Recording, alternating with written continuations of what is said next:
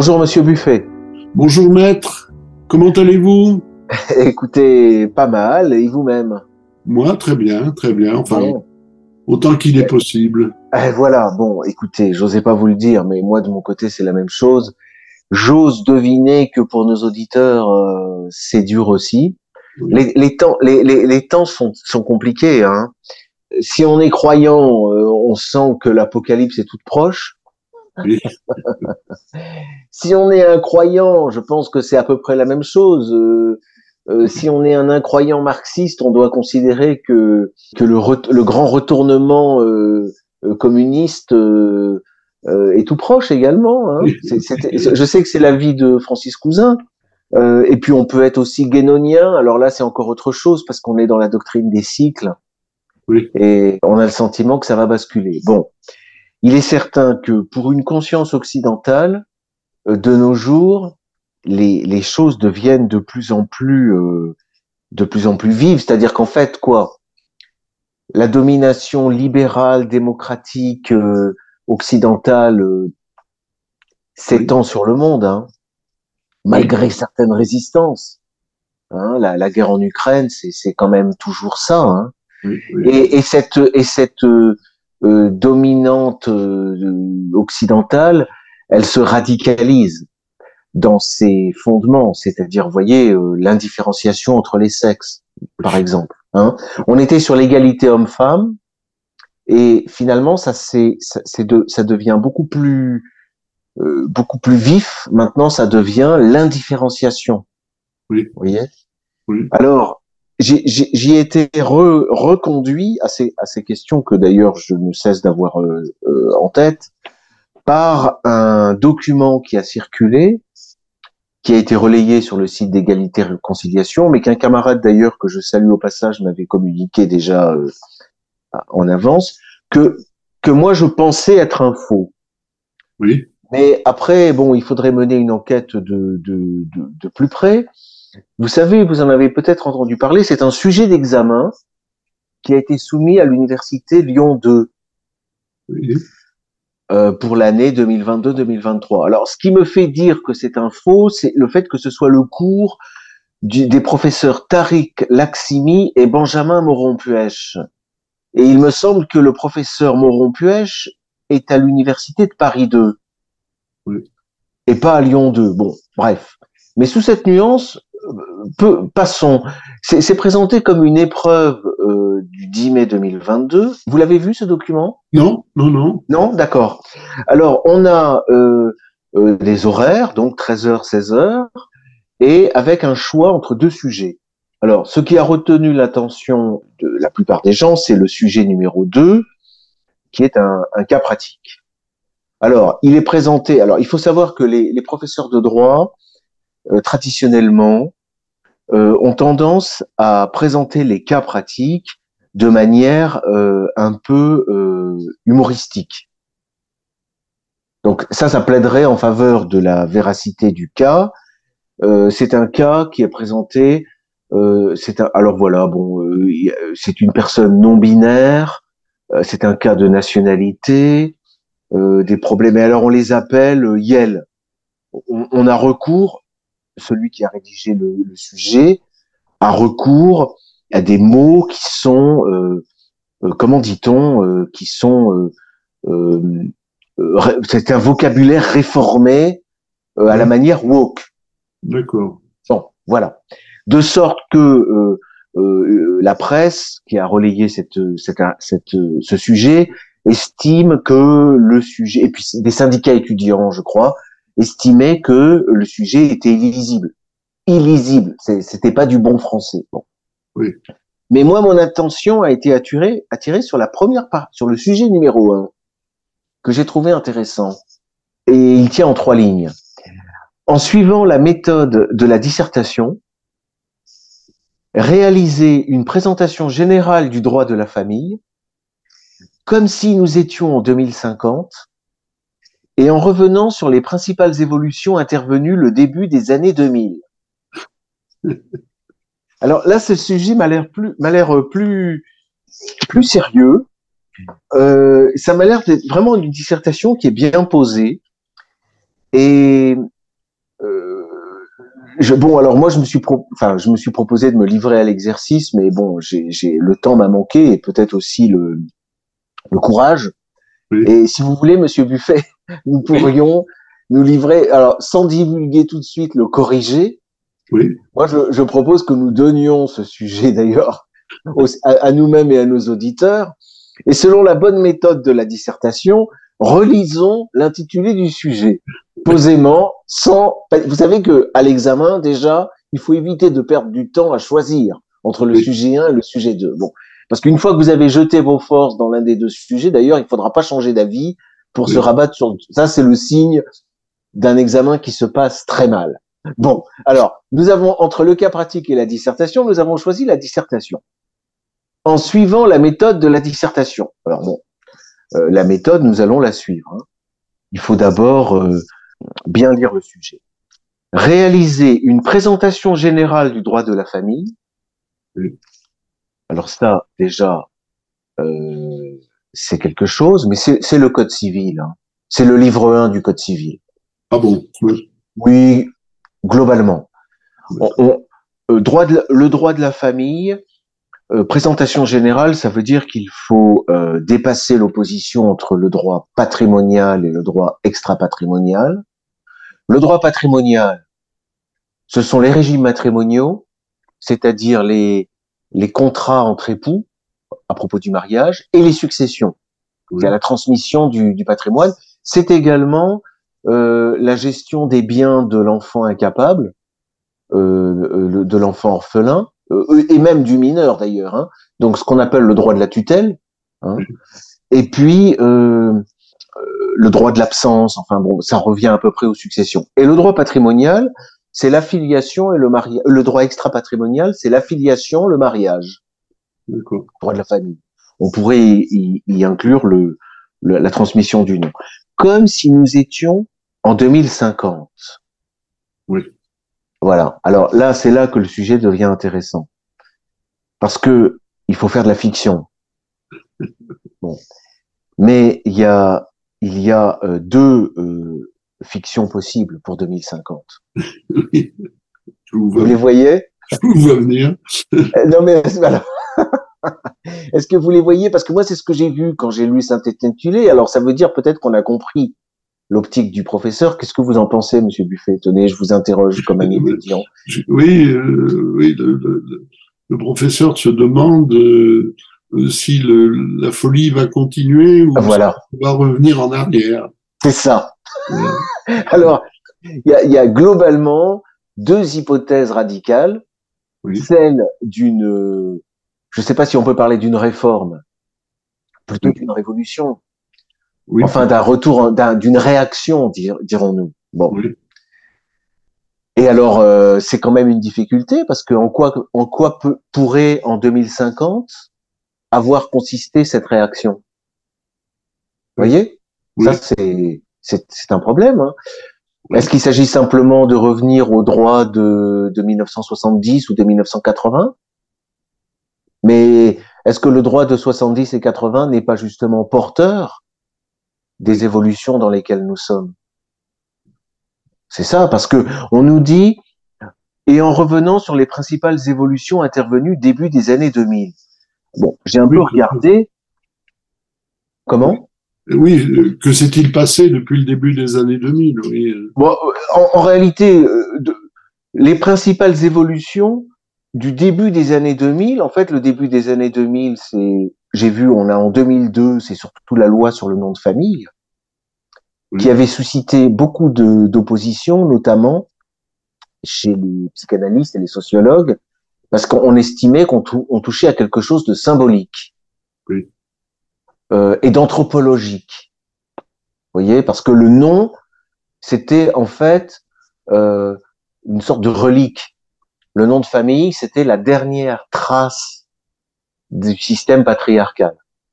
Enfin, disons plus justement, patrilinéaire. Oui. On portait le nom du père. Comme autrefois, on appartenait au clan du père. Quand je, quand je dis autrefois, c'est voici déjà euh, un ou deux millénaires. Hein. Oui, oui, oui. Donc c'était c'était c'était la marque d'un système effectivement archaïque euh, qui se traduisait aussi autrefois, euh, au Moyen Âge encore euh, et difficilement, par la, la transmission des biens. C'est-à-dire les biens se transmettaient comme le nom. Dans les successions nobles, en tout cas, c'était comme ça que ça se passait. On héritait du père.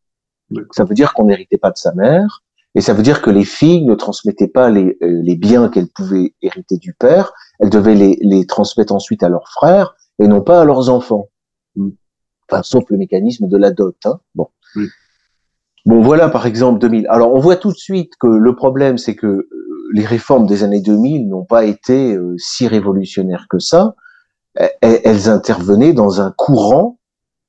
Il faudrait parler des années 70 avec la la, la réforme, les réformes menées par le doyen Carbonnier, hein, notamment euh, la euh, l'égalité dans l'autorité parentale, parce qu'on avait autrefois une autorité paternelle, et on est passé à l'autorité parentale, qui, euh, en cas de divorce, souvent se traduit en fait par l'autorité de la mère. Oui, oui. Voilà. Donc, il y a toute une succession de, de réformes. Euh, J'ai vu en 99, c'est le Pax. Oui.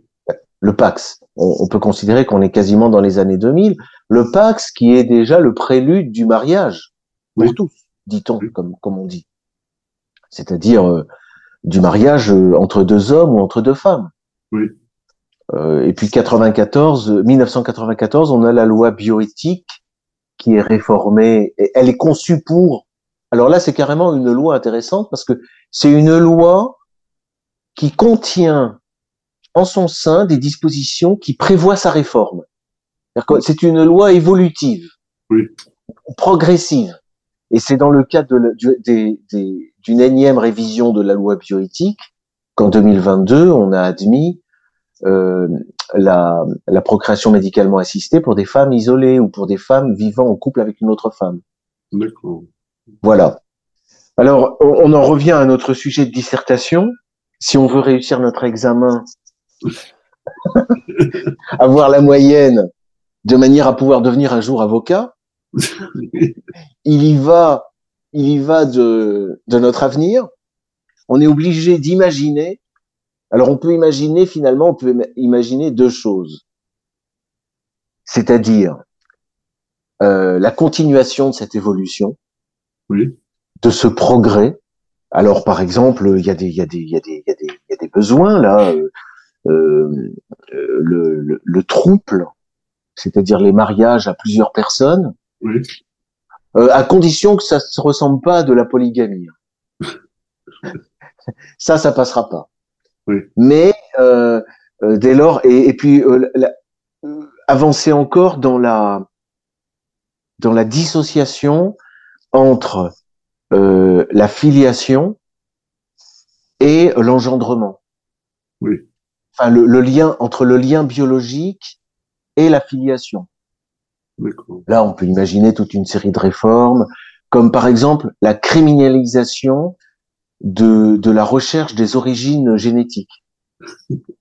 ben oui, parce que euh, euh, rechercher ces, ces, origines génétiques, c'est c'est un c'est une façon de réagir contre euh, le droit et la culture.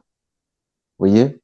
D'ailleurs, tenez, pour alimenter le sujet, j'étais dans des lectures euh, récentes là, je, je relisais des passages de Pierre Clastre. Pierre Clastre, qui n'était pas un extrémiste de droite, hein, il était anarchiste. Bon, je veux, je veux pas. Alors, ce sont des attention, les travaux de Pierre Clastre sont parmi les plus intéressants de l'anthropologie française récente. Donc, je les tiens en haute estime. Et en plus, c'est un auteur qui a beaucoup cultivé euh, euh, la pensée de Carl Schmitt, et c'est ce qui a fait le caractère le plus original de, de sa pensée. Hein. Bon. Euh, mais, mais en même temps, c'était, c'était un, c'était un gauchiste, vraiment un anarchiste. Hein. Bon, euh, il était contre l'État. Bon, il était contre l'État, mais en même temps, il, c'est le paradoxe de l'anthropologue occidental, c'est-à-dire que euh, il vénérait, enfin il vénérait, il admirait les sociétés primitives, il était fasciné par, par les sociétés primitives, tout en constatant que nous les détruisions, et il était quand même euh, euh, promoteur de ce qui pouvait être le plus destructeur des sociétés primitives. Peut-être que mes propos sont un petit peu abstraits, mais, mais, mais pour donner un exemple, euh, vous pouvez pas défendre la société euh, euh, primitive en promouvant, par exemple, l'égalité homme-femme, oui. ou, ou, en interdisant la vengeance, oui. ou en interdisant la guerre tribale. Oui. C'est contradictoire. Bon. Et alors, il y a, y a, une pensée de, de Clastre qui m'a qui m'a marqué par rapport à nos, nos histoires de transgenre là. Oui. Vous savez, parce que ça c'est ça c'est un sujet d'actualité. Y a, y a, on est dans une crise actuellement, hein, et, et, nous, nous et nous devons impérativement comprendre cette crise. Hein. Oui. Et alors voilà la réflexion de Clastre. Il faut, à propos, il, il parle à propos des des, des primitifs qui, qui se livrent à des, à des scarifications, à des tatouages, à, à, à, des, à, des, à des coupes de cheveux, etc., etc., etc. Bon, on, on, me pardonnera de faire l'analogie avec euh, avec les opérations transgenres. Oui. Mais c'est l'idée qui, qui, je pense, mérite d'être méditée. Il faut éviter toute possibilité de confusion entre le corps humain et la bête. Et ça, ça m'a, ça, ça m'a choqué comme, euh, comme propos. Voyez. Il faut ascétiquement, c'est une ascèse, hein, contraindre le corps, lui faire violence. Il faut qu'il porte en lui la marque de la culture, la preuve que son émergence de la nature est irréversible. Vous voyez je me demande si, dans le cadre de l'idéologie porteuse du transgenre, qui va avec euh, tout ce qui touche à la chirurgie d'ailleurs du corps, hein, oui. parce que ça c'est aussi le fait que euh, les vieilles dames euh, se font opérer, oui. les, les, vieilles dames et les jeunes filles d'ailleurs, hein, oui, oui se font opérer du visage, la poitrine, les fesses, etc. Bon, enfin c'est tout un ensemble, et je me demande si dans la virulence que porte cette cette culture là, oui. qui est d'ailleurs surtout portée par par le système libéral capitaliste, hein, parce que derrière il y a il y a, y a un enjeu d'argent énorme. Non, oui. Mais avec l'argent, il y a aussi quelque chose de profondément humain finalement. Hein, qui est cette lutte de, de l'esprit contre la matière finalement. Oui. On doit tenir compte de ça. Au risque, si on est, si on veut réagir contre ça, si on a une attitude contre euh, réactionnaire par, par rapport à ça, au risque de se retrouver dans la position de défendre justement la pure nature. Mm -hmm. Ça, c'est, ça, c'est une position de perdant à mon avis. Vous voyez, c'est une position indéfendable. C'est ça qui est difficile. C'est-à-dire que euh, il ne faut, si on veut rester dans l'histoire, dirais-je, il est impératif de euh, rester sur le terrain, qui est le champ de bataille, hein, sur le terrain de la guerre, de, de la culture. Faut pas oublier que même, par exemple, les, les grandes religions comme le, le christianisme ou, ou l'islam euh, sont, sont, des, sont des religions qui se situent sur le terrain de la culture, de l'esprit, oui. et pas sur le terrain de la matière quand même. Bref, euh, tout ça pour dire que dans notre dissertation là, euh, les deux sont défendables. Hein. On peut très bien estimer que euh, y a un courant progressiste irréversible et invincible. Et alors, en se situant en 2050, on peut imaginer, on peut imaginer ce qui va, ce qui va advenir. Le plus difficile serait d'imaginer une réaction qui, qui, nous, qui nous conduirait vers quoi? Finalement, il y a deux solutions. Enfin, moi, j'en vois deux. Le retour en arrière radical signifierait le retour à la, à la, à la sauvagerie dont nous sommes sortis. Hein. Oui. Moi, j'en vois pas d'autre. Hein. Ah bon? C'est-à-dire, bah, si, si, vous êtes dans la réaction, c'est-à-dire il faut remonter le temps, ça veut dire qu'on retournerait au néolithique. Oui. À la société néolithique. Bon. Ça, c'est une hypothèse. Bon.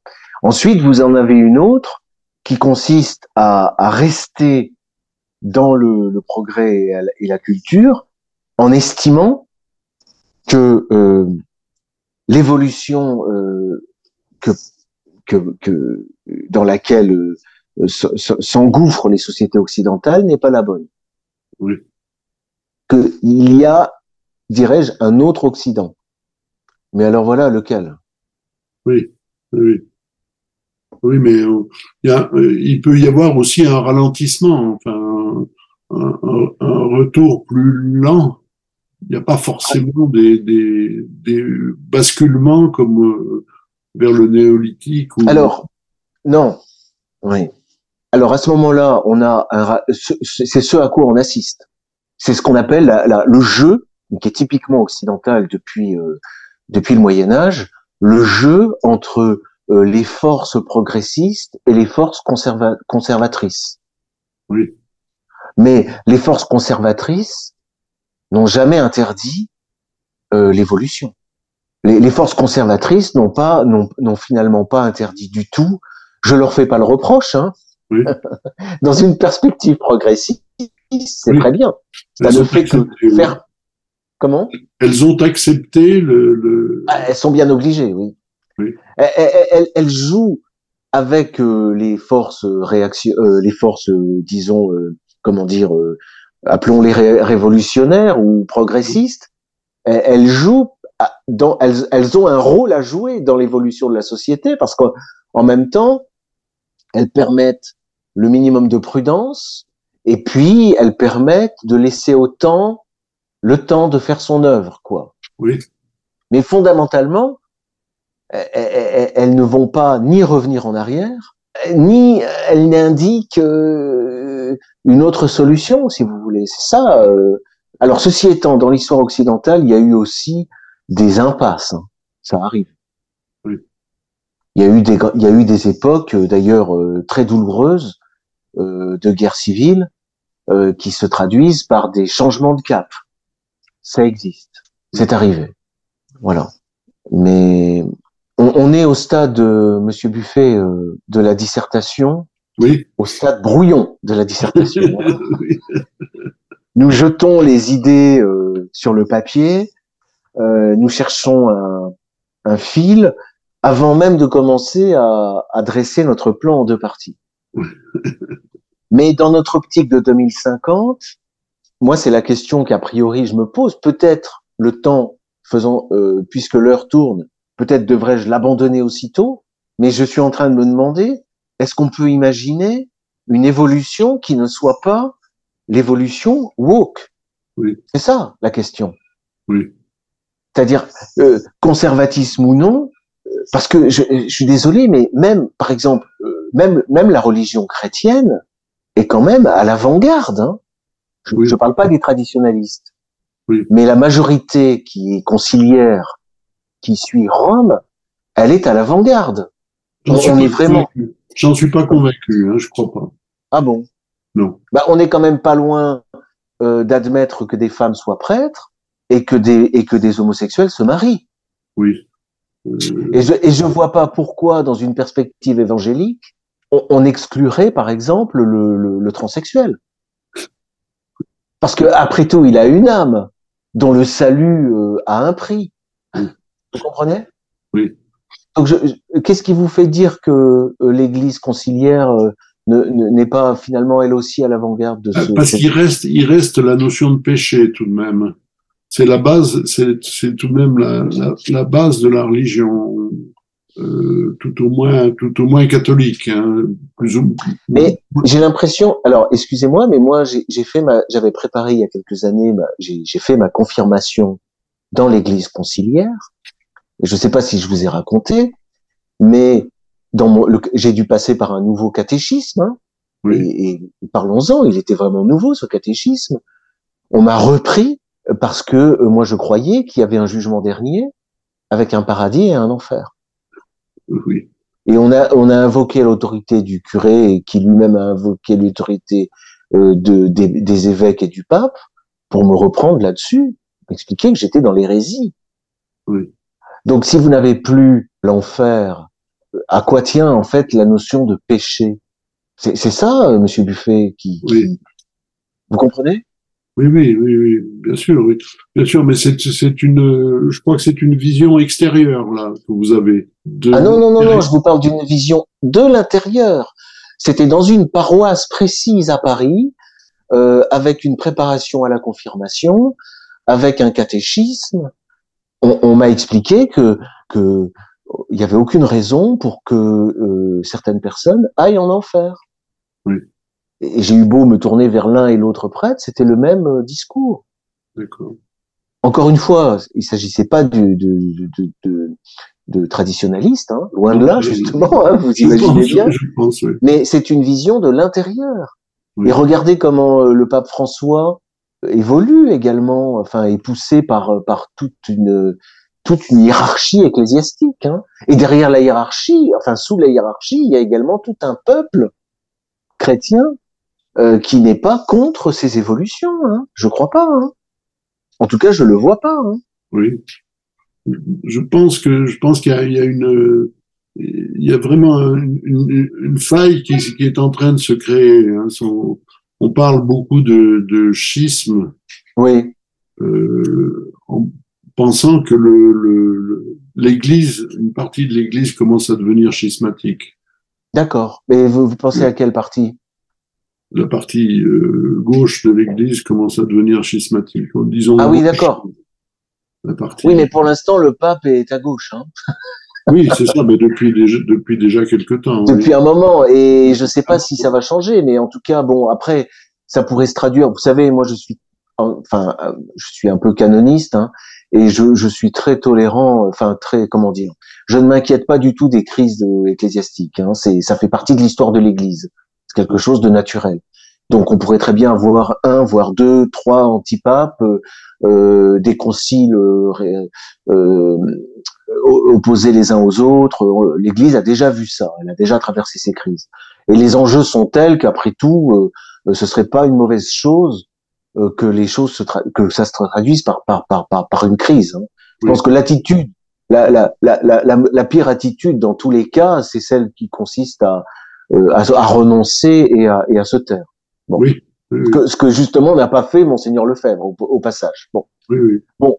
Toujours est-il que ça nous renvoie à notre notre problème. Euh, euh, on a une évolution des sociétés occidentales, c'est indéniable, et cette évolution, elle, elle, a avec elle la force de l'inertie. Oui. Il y a une force et ça remonte pas euh, à l'année aux années 2000. C'est ça, il faut bien prendre conscience de ça, sinon on peut pas mesurer. Oui. On peut pas oui. mesurer la, la, la, force de cette évolution et, et on peut pas en comprendre le sens. Bon. Or, l'égalité, par exemple, l'idée d'égalité. Vous avez un livre d'Alain Soral sur l'égalité. Hein. Oui. Pourquoi l'égalité? Je pense que c'est un thème important, ça l'égalité, oui. qui va d'ailleurs avec et qui va d'ailleurs avec euh, euh, avec la démocratie. Hein. Bon. Et cette démocratie, d'ailleurs, se traduit, se, se, est ressentie d'ailleurs, pour, pour, reprendre encore une question d'actualité, de plus en plus. Regardez en France la crise des gilets jaunes, par exemple, qui n'est pas terminée. Hein, on est toujours dedans hein, avec ces, ces, manifestations à propos de la retraite.